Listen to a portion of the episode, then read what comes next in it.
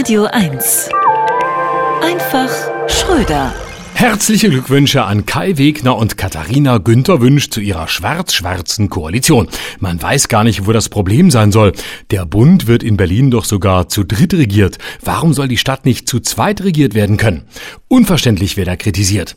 Dann heirate doch dein Büro, ist doch der älteste deutsche Wunsch. Und nun soll schon die Eheanbahnung problematisch sein? Bisschen ungewöhnlich allerdings, dass man seine Verbindung zueinander von einem Rechtsanwalt bekannt geben lässt. Olaf Scholz hätte einfach gesagt, ich kann mich ja nichts erinnern. Okay, das ist allerdings ein Satz, mit dem viele Männer heute nicht mehr durchkommen, privat. Vor allem, wenn es um den Hochzeitstag geht. Klar, die Opposition fragt sich, wo sind wir denn hier? Bei Günther, wünscht ihr was? Dabei sind Familienbeziehungen am Arbeitsplatz auch in der Politik kein Tabu mehr. August Bebel hatte etwas mit der alten Tante SPD. Ein vormaliger Bürgermeister von Stuttgart hat sich vom Nazi-Generalfeldmarschall Erwin Rommel zeugen lassen. Konrad Adenauer hatte etwas mit einem Stopfei. So können Politiker auch gut zu Hause schon mal für die Politik üben. Kumulieren und panaschieren, Hammelsprung, geheime Abstimmung, wer Brötchen holen und wer nach dem Frühstück das Geschirr abräumen muss. Die beiden haben sich nun einmal gewählt und in Berlin sagt man da alles Gute und hoffen wir, dass die Wahl nicht wiederholt werden muss.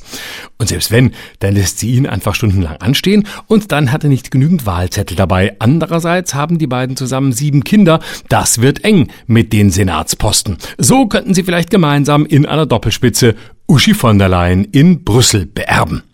Vielleicht kann man ja ein paar Senatsposten neu schaffen. Einen für Eisessen und Rollerfahren, einen für Insta und TikTok. Jetzt ist die Frage, waren die beiden schon ein Paar, bevor er sie zur Senatorin gemacht hat oder erst als die Senatorenposten schon vergeben waren? Und was, wenn es ein männlicher Bildungssenator geworden wäre? Wäre Wegner dann schwul geworden oder hätte er sich einfach weiblich identifiziert?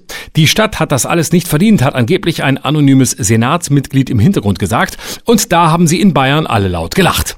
Die Welt hat sofort in Brandenburg nachgefragt, wie sie es dort halten. Und Dietmar Woidke hat zu Protokoll gegeben, dass es da keine Regelung für Beziehungen innerhalb der Regierung gebe.